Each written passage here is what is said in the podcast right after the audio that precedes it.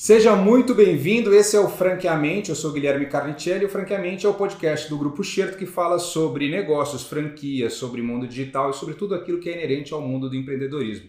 Então hoje comigo eu tenho a honra e a satisfação de receber aqui o Demo Oliveira, diretor executivo da Samsung, e a gente vai explorar uma série de coisas que estão ligadas ao mundo do empreendedorismo de um executivo de uma grande multinacional. Franqueamente um negócio feito para você.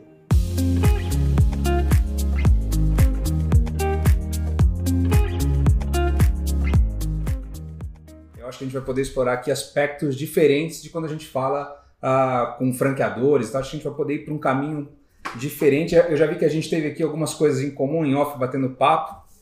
Então, eu já vou te mandar na lata uma pergunta que é assim: acho que eu, quem já foi executivo de empresa gringa sente. Né? É, como é que é o ambiente de trabalho e de pressão que a gente tem nos processos de expansão, nos processos de nas barreiras, nas dificuldades, nos desafios que às vezes são impostos sem conhecimento específico de um mercado, né? Porque às vezes vem top down e você tem que botar para acontecer. Conta um pouco, conta um pouco também da tua trajetória até chegar onde você está hoje.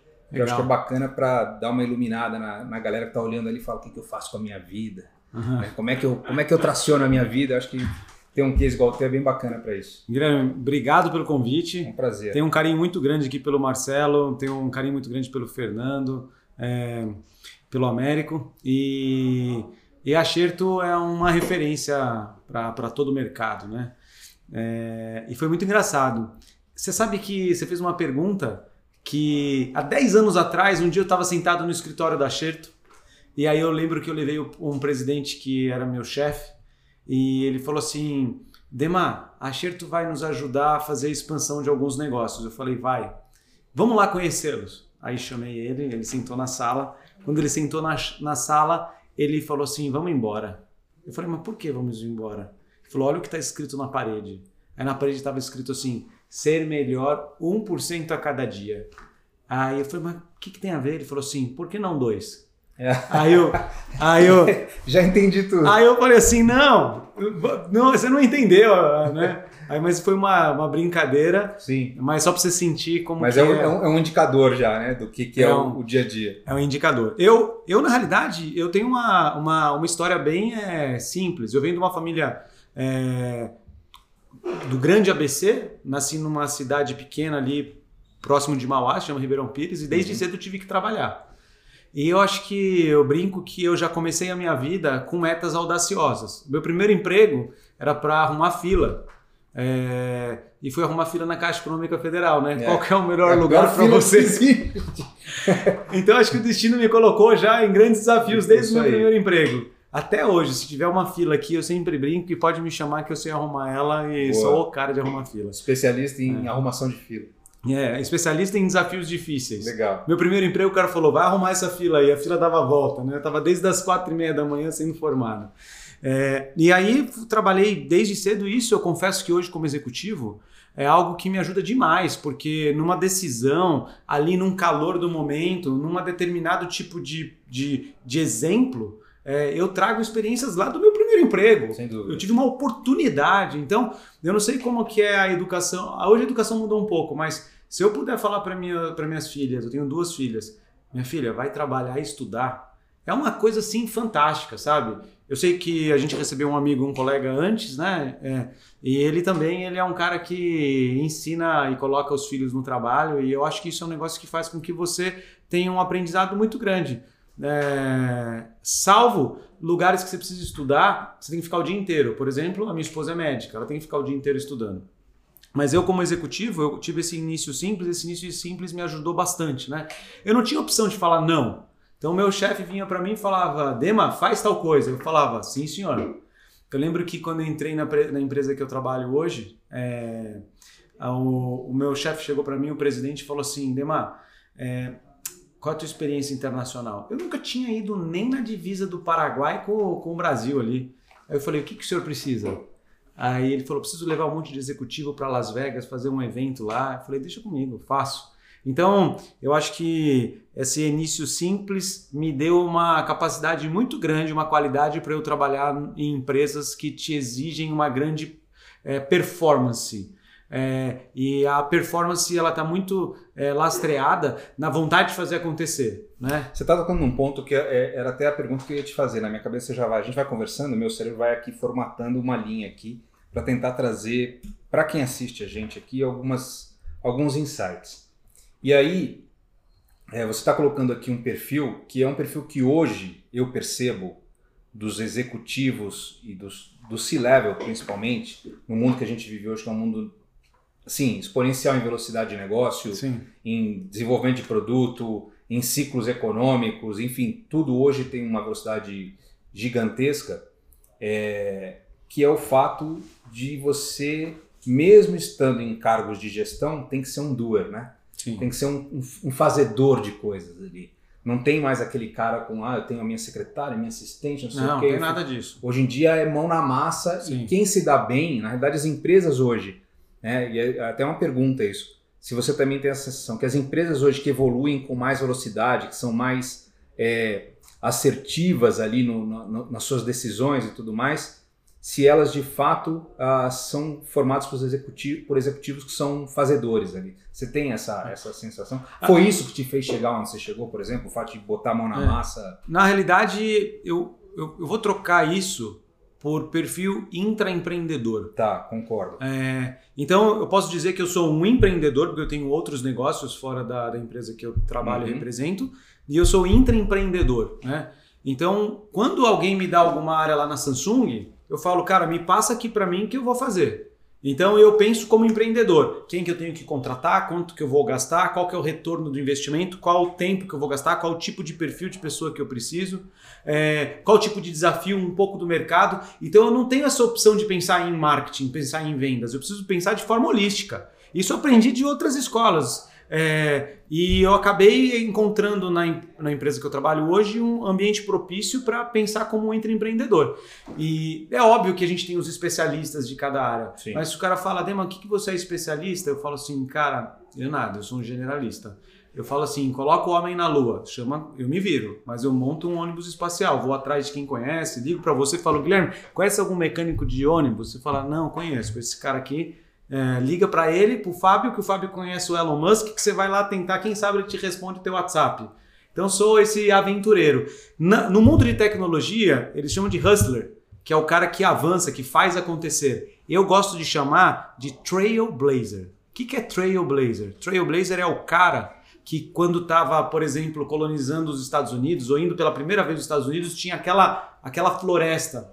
Então ele vai e trail é trilha, né? Uhum. Blazer é fogo, é a marca. Então ele entra ali na, naquela floresta, então ele fala, pô, para chegar naquela região eu vou fazer esse caminho. E ele vai marcando as árvores com um caminho. Para quê? Para além de avançar, fazendo acontecer, as pessoas de trás elas seguem. E aí aquilo acaba no começo é uma trilha, daqui um pouco é uma estrada, daqui um pouco é uma grande capital de uma cidade.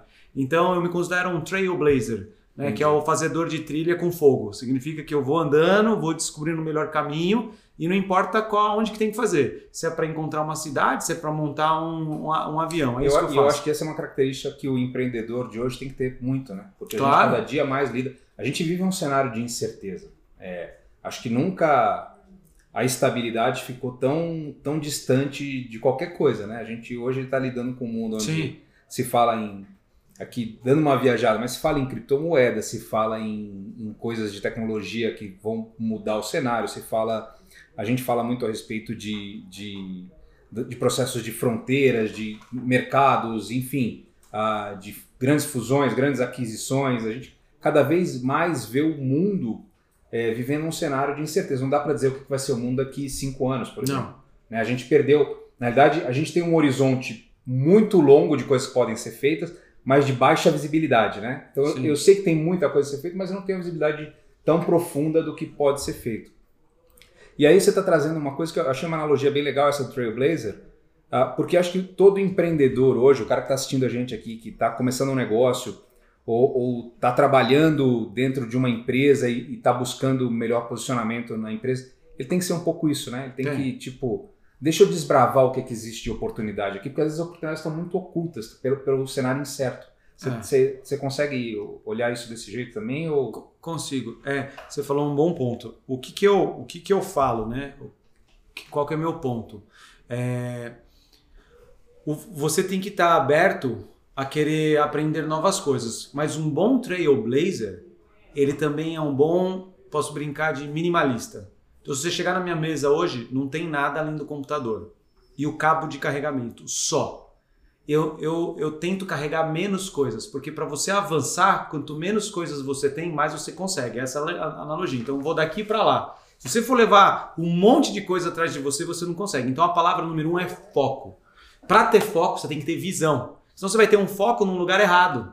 Então, o ato de olhar o ambiente, é, ver qual que é a situação, quais são os problemas, analisar oportunidades, isso acontece o cara que está abrindo uma startup, isso acontece o cara que está abrindo uma franquia, isso acontece com o empreendedor convencional que cria uma ideia do zero, isso acontece dentro de uma empresa que você é um supervisor, você quer ser gerente e você fala, deixa comigo aqui que esse produto eu que cuido, eu vou fazer acontecer, não importa o que seja. Eu sou vendedor, beleza, mas eu sou o melhor vendedor da Zona Sul de São Paulo, sabe? Entendi. Então, essa postura ele tem que ter muita visão é, e para ele ter visão ele tem que ter foco.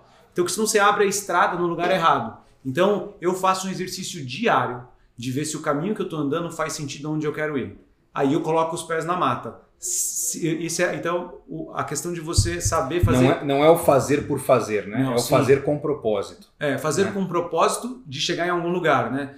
Então, caso contrário, você está fazendo muitas coisas, mas não anda, não anda, não vai, né? Eu, por exemplo, no atual momento, eu tenho algumas áreas e tem uma área em específico que eu preciso dar foco. Eu já, já falei, é essa aqui, vou avançar nessa aqui. Quando eu fizer essa aqui, eu vou para outra e assim por diante. Nos negócios são, é similar, igual startup. E quando, quando a gente investe em startup, né? é, eu tenho um, um- um fundo junto com o João, é, de investimento em startups, né? Chama Goshen Land. Tá. É, e aí o que, que a gente faz nesse fundo? A gente escolhe 15 empresas e investe nessas 15 empresas. E, e, e uma das coisas que mais me preocupa são os startupeiros que pegam qualquer oportunidade. Eu falo que isso é canto de sereia. O que, que a sereia faz? Ela até parece bonita, mas quando você vai atrás dela, ela te pega para o fundo do mar. Então, você precisa saber, não caia nos cantos de sereia, vai direto. Então, se eu sou uma, uma grande startup e eu quero, ou uma pequena startup, cara, desenvolva o produto bem feito, arranja um nicho e faz acontecer naquele lá. Aí você vira um trailblazer. Que é o que a gente vê muito no mercado americano das startups, é isso, né? O, o cara, as startups lá têm um foco, às vezes, num pequeno pedaço do processo. É isso né? aí. Elas não ampliam demais. Não, faz total o sentido. cara tá ali só naquele pedacinho do processo. Quem que faz isso? Às vezes quem faz o passo seguinte é uma outra startup que também tem a solução para aquilo. E aí o cara consegue tracionar muito bem ali e, e- ter, e ter share ali, Aí, dominar estando ali, não pode é falar. meio um jogo do War, né? Se você for olhar bem Sim. também, né? É um pouco, se a gente fizer, quem já jogou War também vai ver que não adianta se abrir demais o teu exército, você vai se ferrar. É isso aí. Em tudo na É, vida. é né? tudo, é muito louco. Aí isso. quando você entra ali, descobrir é isso. Ou vamos imaginar, vamos fazer três analogias. Eu sou um, um cara que quer investir em franquia. Odeio comida, então não vai investir em franquia de comida. É. Né, Eu, eu, eu, não- eu, ah, eu quero investir em, em franquia de passar roupa. E se a tiazinha faltar, ou o tiozinho faltar, você vai passar no lugar dela? Não, e aí você está falando uma outra coisa que é bacana, a gente até dá para fazer um- uma ligação aqui, porque boa parte do nosso público é o público que está ligado à franquia.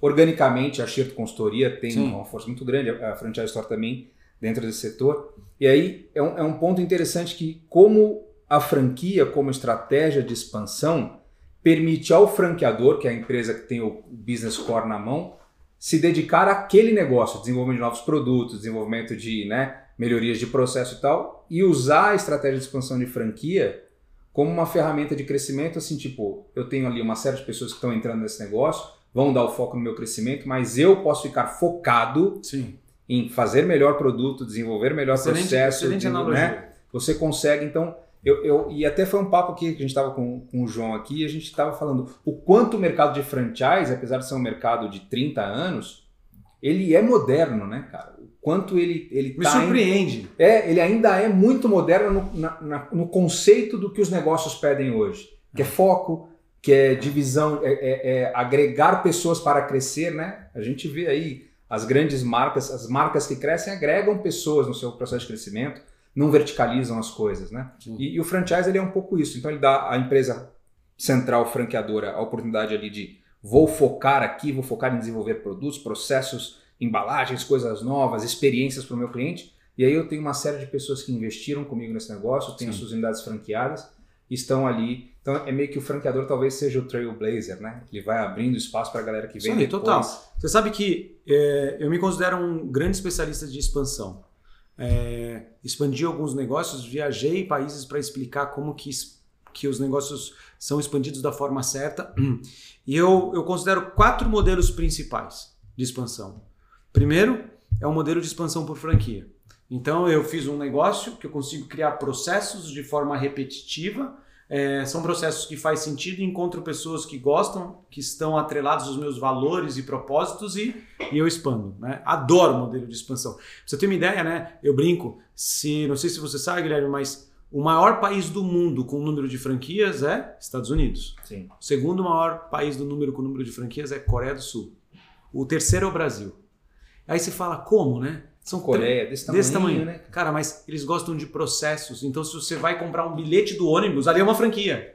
Vai pro... É uma franquia, é uma franquia. Eles gostam do negócio e faz acontecer. O país é enorme, super sucesso o país. Os Estados Unidos são super é, comerciais. E o Brasil, eu acho que a franquia, ela dá tão certa no Brasil, porque como o Brasil é tão complexo os processos, a franquia entra com uma grande oportunidade de crescimento. Então, expansão por franquias é um negócio de muito sucesso, sabe? Você precisa separar o joio do trigo, é óbvio. Óbvio, como tudo, né? O segundo modelo é startup. Me, me impressiona startup. Por isso que eu tenho sempre um pé em expansão de negócios em franquia e startup. Porque startup, ele, primeiro, ele usa tecnologia para escalar. Pô, o Airbnb não tem um hotel e vale mais do que o Hotel Hilton, que tem mais de mil hotéis espalhados pelo mundo. Verdade. É um negócio absurdo, né? E usa a casa dos outros, né? É. E ainda faz os outros limpar a casa, deixar perfeito para que você, você tenha ali tecnologia. Então a tecnologia te proporciona crescer de forma muito rápida. É, e além disso, eles utilizam metodologia smart, dizendo assim, cara, time enxuto, todo mundo tem que fazer tudo, mas mesmo assim, cada um é responsável por um determinado tipo de foco. Tem o cara das finanças, o cara de tecnologia, o cara que faz acontecer. Go! Então, esse tipo de coisa, as grandes empresas agora elas até compram. Ah, eu sou empresa X, uma multinacional, vou e compro startup, porque eu cresci na força do meu braço, na força dos meus produtos. E, cara, mas a startup está crescendo de um jeito cavalar que, É. que agora eu preciso comprar ele para eu poder trazer isso para dentro de casa É e uma não é bem cultura assim. totalmente diferente. né? Exemplo, é, Bradesco. Como que é o nome do banco digital do Bradesco? Ah, Original. Original, isso, queria lembrar. É- Eu lembrava da cor aí do logo. É verde, né? verde. Cara, ele teve que criar um outro banco. Não teve como é, Não tem como, é. é, fazer da, da, da mesma forma. Enfim. É, e aí, a, esse é um, é um. Perdão, o Next. Next, que é o. Não, era o, é o original. Ah, não, é o original, é isso mesmo. Bradesco original. E aí eu li a história do original e aí ele falou assim, cara, não tinha como eu manter isso dentro do banco. O banco foi criado de um modelo é, que não tem como. É uma outra cultura. É uma né? outra cultura. É, é uma então eu outra tive cultura. que criar outro, abrir outra empresa, começar outra empresa e esquecer tudo. Então pensa assim logicamente, isso não é. Então o segundo modelo é startup. Startup é um negócio fantástico. O terceiro é a verticalização. Só que a verticalização, ela é igual um ônibus espacial que vai soltando as coisas. Então vou te dar um exemplo, né? É, mercado da saúde. Então você chega nos Estados Unidos, dificilmente você encontra agora, você tem, é óbvio, mas não é um negócio tão comum você ver novos hospitais sendo formados. O que, que eles fazem? Os caras vão lá numa determinada região, nessa determinada região tem joelho. Então, tudo de joelho acontece ali. Então, cirurgia, é, dor, fisioterapia. Então, ele verticaliza um determinado tipo de assunto muito grande. Ou tudo de cirurgia. Ali só faz cirurgia de joelho, sabe? Então, essa verticalização é saudável. Porque ele não consegue, é muita tecnologia, muito custo, muito investimento. Então, ele não É, consegue. eu, eu- eu- na minha visão, quando você falando, eu comecei a pensar aqui, pensei muito em, em controle de custo, né? Principalmente na área da saúde e como isso é fundamental, Total. né? Tô dando um exemplo. Então, o terceiro modelo é verticalização. O cara fala assim para mim: ah, eu quero expandir minha pastelaria. Ah, você quer expandir sua pastelaria, mas é bom pastel? Não é bom, é excelente. Pesquisei o mercado. Você vai ser por franquia? Ah, não sei e tal. Mas o cara é tão bom que ele fala assim: quer saber de uma coisa? Eu vou, eu vou expandir de uma forma diferente. Eu tô vendo aqui uma, um, um desenvolvimento de uma massa diferente. É uma opção dele, sabe? Mas ele tem que saber que ele não pode focar em tudo. Então é um ônibus espacial, tá subindo e tá caindo os pedacinhos. Se ele souber deixar os pedacinhos cair, ele faz a expansão por verticalização. Eu adoro esse modelo. O quarto, que é muito importante e é algo é, disruptivo, é quando você faz a expansão por novos mercados. Isso cabe muito para grandes empresas. Então, vamos, vamos citar um exemplo aqui da, é, de, uma, de uma indústria de, de ferro de passar. Então, a indústria faz ferro de passar. Ela fala assim: eu já tenho um maquinário de ferro de passar, mas os meus clientes que compram ferro de passar compram batedeira. Não. Então, vamos criar uma planta de batedeira. E aí ele começa a fazer batedeira, ou seja, ele aumenta. Mas por adjacência né, de produtos. Né? Isso, incluindo novos produtos e novos serviços. Sabe o que é lindo da franquia, cara? A franquia, você chega lá no McDonald's, num dia tem lá os lanches preferidos, mas todo mês tem lançamento. Se a empresa todo dia não lançar um, um, algo novo, se eu, se eu não lançar um produto novo de tempo em tempo, é, não faz sentido do cliente voltar lá, e voltar lá, e voltar lá, e querer comprar, e é, falar a, qualquer A competição novo. hoje é contra você mesmo, né? É isso é, aí. O cara sabe que o telefone, a, a empresa de telefone celular, ela sabe que ela, ela não está competindo com o cara que, que é outra marca, ela compete com ela mesma. Eu tenho que lançar uma versão que o cara que tem meu celular hoje fala, não, vou comprar a versão nova, depois compra outra, compra outra, compra outra e e assim em todo segmento. O segmento automobilístico tem sido assim, a gente tem percebido isso também, né? Que as versões de carro vão saindo e elas têm que ir melhorando cada vez mais.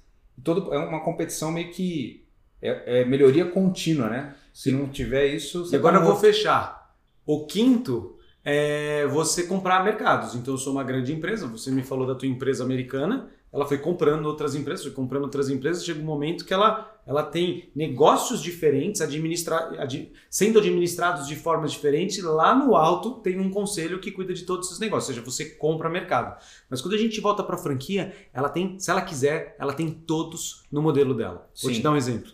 Ela simplesmente fala, pô, eu vendo pastel, estou dando o um exemplo do pastel. Você fala, cara, mas eu consigo talvez criar um aplicativo para entregar pastel mais rápido. Perfeitamente, tecnologia, startup, tem que criar uma startup lá dentro, né? É, se isso é uma, é uma, se isso vai funcionar ou não, é outros 500. Ou ela fala, não, produtos e serviços. Pô, os caras gostam tanto do meu molinho que agora eu estou começando a vender meus molinhos de vinagrete no potinho. Aí diversifica com produto e serviço. Outro exemplo, fala, cara, sabe qual é o meu sucesso do meu pastel? É meu tacho. Então, assim, aquele tacho de água, de óleo quente lá é fantástico, porque ele não vaza, o óleo não fica com cheiro, eu posso fritar mil. Aí você fala, começa a vender o tacho de forma vertical. O cara fala, pô, eu vou atender as minhas franquias e vou atender todos os pasteleiros do Brasil. Então ele cresce verticalmente. E chega um determinado momento que ele é tão grande que ele fala assim: quer saber? Vou. Tem aquela rede de pastel lá, vou dar uma compradinha naquela rede de pastel. Vou e aí compra. Da... Então a franquia ela tem essa possibilidade. Vou te dar um exemplo: pega o McDonald's. O McDonald's tem tudo você entra dentro de uma loja, você não pega fila mais. E Sim. assim, eu vejo. Que é, eu... Integrou autoatendimento, integrou uma série de coisas. Olha, fantástico. É. E assim, o mais legal, teve a aderência à tecnologia. Eu entro lá e eu vejo uma. Eu esses dias eu estava no McDonald's eu vi uma senhora, sua casa dos 70, 80 lá, pipe, pipe, pipe, fantástico. Cara, é o must de um, de uma, de um negócio que, é tá, que tem todas as operações ali. Então é é, sei lá, não falei demais aqui, mas é. Não, sabe que esse negócio do, do McDonald's, a primeira vez que eu vi isso eu estava em Portugal, né? E ele tava passando, falei, caramba, o que que essa galera tá olhando? Uma tela enorme ali. Eu falei, não, é o caixa. E que eu me liguei, falei, o cara tá, tá fazendo o pedido ali. Olhei para dentro da loja, tinha só o cantinho ali do delivery, onde vai ter a entrega do que ele pediu, e tinha um único caixa lá isolado, sozinho. E eu falei, cara, os caras conseguiram. Nossa, é. Os caras conseguiram, dentro de um projeto de franquia de fast food, integrar tecnologia de um jeito que ele criou o auto, ele criou o autoatendimento, o ATM, cara. Ele, ele fez o curso é. banco. Ele pegou a cultura do banco, que já está na cabeça do cliente, de autosserviço, botou lá um negócio e é como se fosse um ATM aquilo, só que ali, ao invés de sacar dinheiro, eu saco comida, entendeu? E sabe o que, que tem por trás disso? São ganhos assim, não só de diminuição de custo, mas são ganhos que ao invés de eu contratar mais gente para frente de produção, eu contrato mais gente para inteligência. Então tem mais gente pensando Não. no molho. Você tem toda a inteligência de dados que você começa a usar de acordo com a navegação de cada um. Sim, nossa, aí a gente. Ah, dá até uma viagem para fazer. A gente tem que fazer né? outro franqueamento. É, a, a partir do tipo de navegação, é. você pode supor, trazer novidades no menu para aquele cara consumir e você fazer as vendas, é. aumentar o ticket de venda com base no perfil daquele. Então tem uma doideira que dá para fazer. Você sabe que quando eu fui expandir a, a, as lojas Samsung, é, tinha muita tecnologia, né? Por exemplo, eu tinha que usar a luz que vinha de uma determinada região do mundo porque eles estudaram a forma certa. Então, quando você bota a tecnologia numa expansão de alguns negócios, a tecnologia ela pode ser direta tipo do McDonald's, tipo um aplicativo, né? tipo uma startup é, que usa a tecnologia para expandir seus negócios, ou ela pode ser indireta. Então, tem tanta tecnologia por trás daquilo, por isso que se faz total sentido pagar royalties, por isso que faz total sentido pagar a taxa de franquia. É, o, o, franqueado, ele nunca vai ter condição de arcar com um estudo desse tipo. Com certeza. Né? Como é que eu faço um estudo do melhor tipo de luz, luz é. Então, eu acho que esse é o grande lance do franchise, né? Eu cresço, eu coloco meu investimento, meu dinheiro ali, mas por trás, aquilo que eu estou pagando é, é, muito mais do que eu estou investindo aqui. Uma taxa de franquia de 60, 70, às vezes 100 mil reais, tem por trás dela um, um know-how que vale, às vezes, algumas derrotas de milhões de dólares que os caras tiveram para chegar ali. É. Então, é, é, eu acho que é um dos, dos, dos, modelos mais modernos hoje. Essa analogia que você está fazendo das, das, cinco maneiras de expandir, como a franquia consegue absorver tudo isso, eu nunca tinha feito. Muito legal. E, é, e é, e é muito real, porque não é uma viagem. Tem um, não. Monte de case aí que a gente pode traçar. Não, você quer, fez isso, cara, verticalizou aqui. Você ia falando e ia pensando, cara, tem essa marca que fez isso, é. tem uma outra marca que fez aquilo. Você consegue ir fazendo as conexões. E aí já é uma dica excelente para a galera que está aí entender é, o, o quanto o mercado de franchise tem potencial, mas para o cara que também está pensando em expandir o negócio dele ah, eu tô com a minha lojinha, mas não é hora de franquear ainda, quero abrir um segundo, uma terceira é unidade é e tal. Tem várias formas de expandir. Tem vários caminhos, né? Mas assim, é. eu gosto de uma frase, né? E essa frase é bíblica. Eu adoro, veio de Salomão. Ele falava assim que na... O homem mais rico do, do mundo. Do mundo. É, que na multidão dos conselheiros há sabedoria. Então assim, uma empresa quebra se ela vive só de consultoria. Eu já vi uma empresa quebrar, porque ela gastou tanto com consultoria que ela esqueceu de fazer o negócio dela mas sem consultoria não se vive. Então, mesmo se eu sou um pequeno negócio, eu tenho que chegar para um cara do lado e falar: Meu, como é que você faz isso? Como é que você paga menos taxa? Como é que você treina os caras? Qual é o tipo de comissão? Aí o cara fala para você. É, então, essa frase é muito sábia: Na multidão dos conselheiros há sabedoria.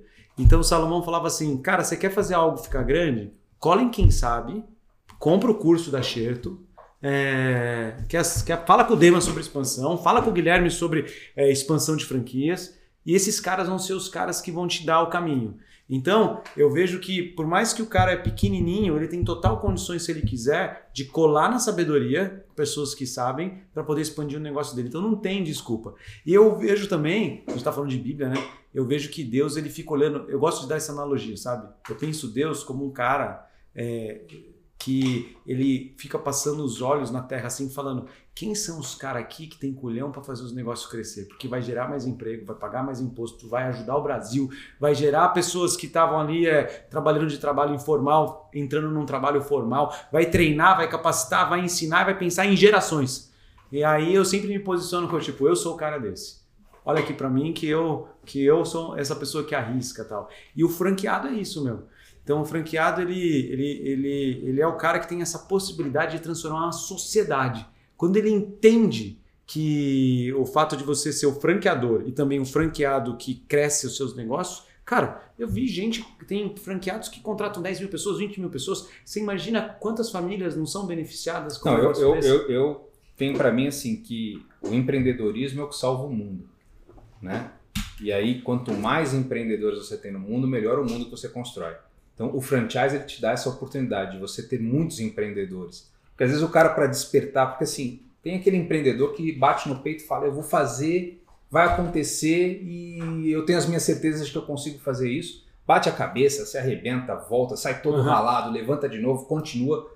Mas esse é um perfil de empreendedor. Sim. Agora, tem aquele perfil que quer mitigar o risco, não, quer, uhum. não, não, tem Mas... tanta certeza de que se consegue e tal. E aí o franchise entra como uma ferramenta excelente, porque esse cara bateu a cabeça, esse cara se arrebentou, e agora você tem condições de comprar isso, toda essa história que ele teve, para te dar um negócio mitigado. Excelente. E te fazer um empreendedor que aí acaba melhorando a vida das pessoas ao seu redor e assim vai indo. Né? Cara, é muito legal você falando isso. É, você sabe que ao escolher franqueados, eu sempre falo assim: o franqueado, se for orgulhoso, não. Primeiro funil.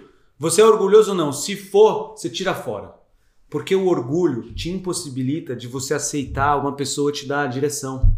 Então você não, o orgulho te impossibilita de você viver a sua vida. Sim. E você vai estragar a vida do franqueador. É, então, na minha opinião, os caras falam assim, pô, pro ponto de venda dar certo, tem que ser ponto, ponto de venda, ponto de venda, ponto de venda, ponto de venda. Os quatro P's não é promoção. É localização, localização, localização, localização, localização. É. Pro franqueado dar certo, sabe? Eu sempre falo assim, pra franquia dar certo é escolha bem o franqueado, escolha bem o franqueado, escolha bem o franqueado. Eu brinco assim, tem que bater o santo. Se não bate É, o a, santo, for- a força de uma rede está no seu franqueado mais fraco. né? né? Muito bom. A- Excelente é- essa é- é- é- eu sempre falei isso. A força de uma rede está no seu franqueado mais fraco. É ele que vai determinar que tipo de suporte você tem que dar, que tipo de É. produto você tem que dar, que tipo, o quanto você tem que estar presente. É pelo cara mais fraco, não é o mais forte que vai te guiar. É esse aqui que vai te dizer o que, que você tem que atender em serviço e suporte. E você sabe É. que dentro da minha carreira, né, eu expandi alguns negócios e, e eu percebi uma característica em comum. Os melhores, os melhores negócios eram os negócios onde o franqueado aceitava seguir as, re- as regras do franqueador. Se ele já entra muito questionador, é, tem que tomar um pouco de cuidado. Então, assim, ele está disposto a seguir regras, sim ou não? Se ele falar não, meu amigo, então você é um excelente empreendedor. Vai lá, abre seu negócio, cria do zero a ideia, cria os processos você, os sistemas você, estuda os impostos você, a escalabilidade você, o jeito de informe E que vai- você e quer vai e vai com gol. Vai lá e gol. É isso aí. O Brasil precisa de você também. É, é É. um outro perfil. Até eu, eu, na Franchise Universe agora eu tive lá a oportunidade de, de falar com o pessoal. E aí eu estava falando para os franqueadores que ali estavam o seguinte: um dos grandes erros do franqueador é quando ele, na busca de franqueados, procura pessoas iguais a ele. Não, péssimo. E, e, e aquele cara não tem que ser igual a ele. Ele tem que ser complementar a ele, né? Tipo, é, eu, eu sou bom para encarar desafio. O, o Dema gosta é do desafio, gosta de abrir o caminho, gosta de ser o cara que está na frente. O teu franqueado não pode ser esse cara. Não. Porque senão tem um, um conflito ali de. Total. Então tem que ser o cara que, ah, eu não gosto de abrir caminho. Eu gosto é de dar suporte, eu gosto de construir, eu gosto de, de fazer as coisas de um jeito diferente, né? De, de, de manter a, a, a coisa mais plana, não quero arriscar tanto. Então, é, muito franqueador comete o erro de, ah, o meu perfil de franqueado tem que ser, deixa eu olhar como é que eu sou para fazer um cara. E é um grande erro, porque aí você acaba tendo lá um monte de gente que no fundo, no fundo tem perfil para franqueador, não tem perfil para franqueado. Você sabe que no meu Instagram, é, meu Instagram é dema.oliveira. É, e ali eu falo sobre várias formas de expansão de negócio, né? E o que, que você falou agora cai, cai como uma luva. É, e o franqueado também, ele tem que olhar o franqueador com a prisma. Porque assim, lembra que eu falei que ele tem que ter aptidão para o negócio? Tipo assim, se o cara não gosta de comida, não adianta você querer Sim. investir no mercado de comida. Se o cara não tá afim de trabalhar de segunda a segunda, não adianta abrir uma loja no shopping. É Ele verdade. vai fazer franquia de outra coisa. Se o cara não suporta pessoas, cara, tá num ramo errado, sabe? É, Sabe que esse dentro da franchise store a nossa equipe trabalha muito nesse nessa linha de é, montar um dossiê do candidato que tem esses indicadores para você. Ah, o cara gosta de, de ah, mercado de alimentação. Porque também o cara pensa assim: ah, vou trabalhar com franquia de alimentos porque todo mundo precisa comer, então não tem como dar errado. né? Aí o cara fala, putz, mas eu tenho que cuidar de perecíveis, de logística, o cara me ligando porque falta suprimento, vendeu mais do que o esperado, então tem que repor o produto no meio do sábado à noite para entregar na segunda, na, na- no domingo de manhã, porque tem que fazer o almoço. Então, tem uma série de desafios que o cara tem que estar disposto a fazer, né? É verdade. Nem sempre o franqueado está afim dessa pegada. Não, não tá. E assim, as, as regras mudam. O franqueador ele tem que estar muito bem atento para também não prejudicar o franqueado, né? Então esse negócio que você falou da complementariedade, eu acho que é um, é um grande final aí do processo de franqueamento. Tem que pensar desde o começo da, da franquia. Essa complementariedade é muito importante.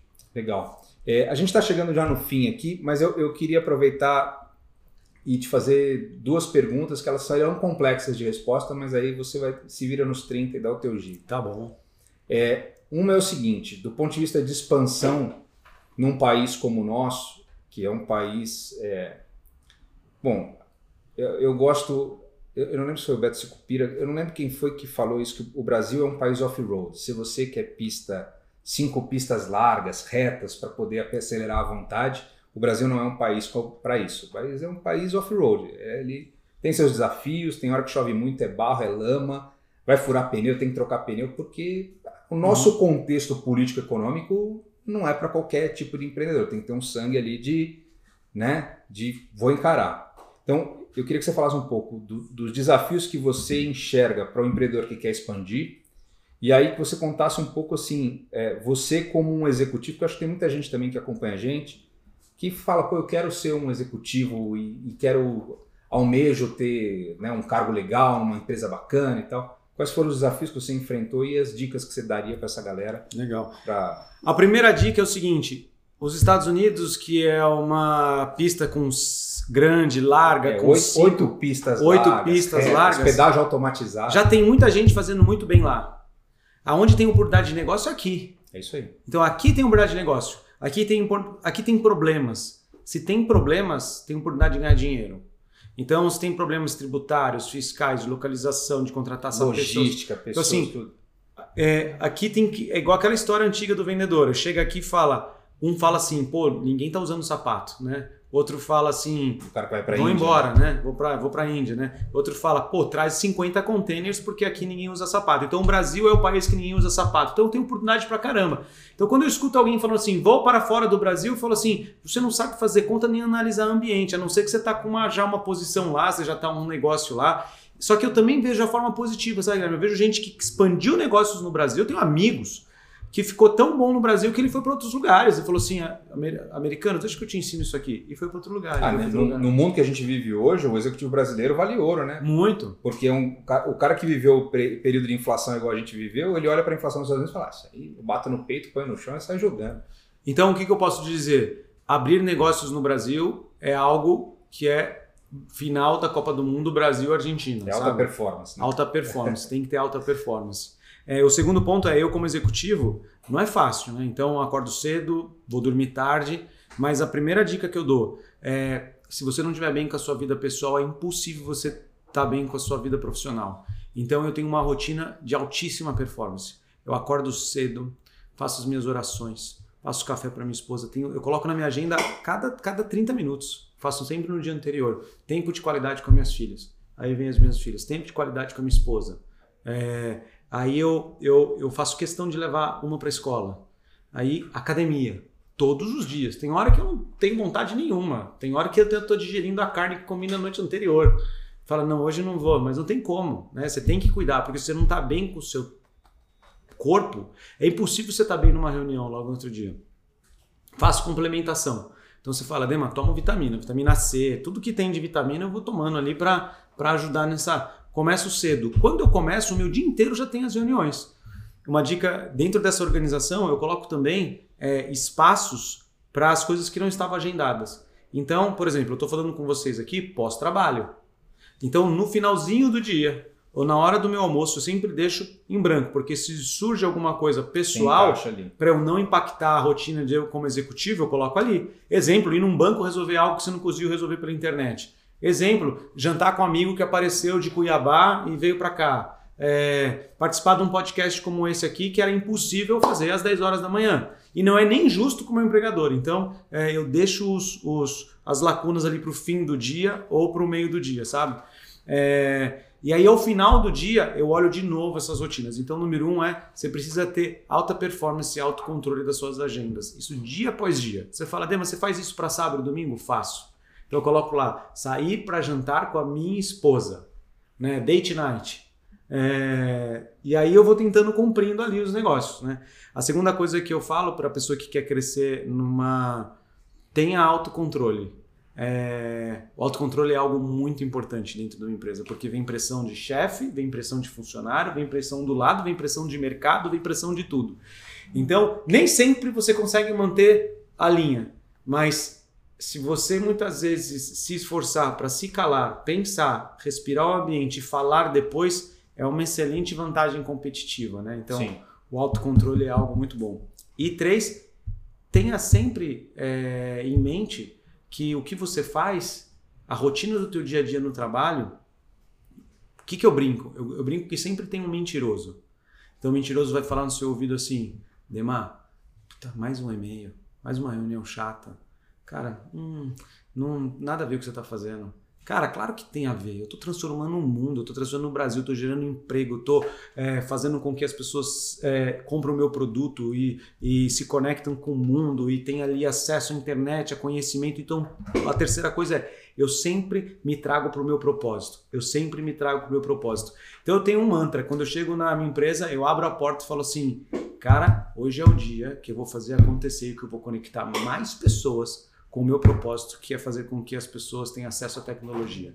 Então eu, eu lembro disso. É não desligar a atividade do propósito, né? Sim. Se você desliga, cara, você morre. Você vira um robô, né? Você perde o poder de sonhar. Então é. eu digo que dentro de um executivo, e aí eu acho que o universo conspira a favor, não é PNL aqui não. Cara, chega uma oportunidade lá, você fala, cara, o cara tá sempre com visão positiva do futuro. O cara tá sempre é, é se concentrando, até, pô, dava para ter estourado, ele não estourou, ficou firme, pensou, buscou caminhos. E se você lembra da, da, da opção número um, que é você estar tá bem pessoalmente, cara, aí você vai. Né? Então eu acredito que essa tem sido a minha lição e tento passar isso para todas as pessoas. Legal. Quero te agradecer, galera. Acho que foi super bacana aqui. A gente entrou Diversos assuntos. Nossa, né? dava para desdobrar aqui muita coisa, Não, né? Dá. Tinha muito assunto para a gente desdobrar aqui. Fica Mas adorei. O, o convite para as próximas, quero te agradecer. Muito e obrigado. você uh, que acompanhou esse podcast do Franqueamente. Compartilha se você, pô, esse tema é bacana, vou mandar para aquela pessoa, vai gostar também de entender isso. E também tem a parada de que se você entendeu aqui que, pô, queria que os caras trouxessem esse assunto, traz aquela pessoa, manda pra gente. A gente vai fazer de tudo para trazer para você aqui um conteúdo sempre que seja agregador, que traga a inspiração para sua vida no seu dia a dia. Eu sou o Guilherme Carnicelli, estive aqui com o Demo Oliveira e a gente volta a se falar na próxima. Tchau, eu fui.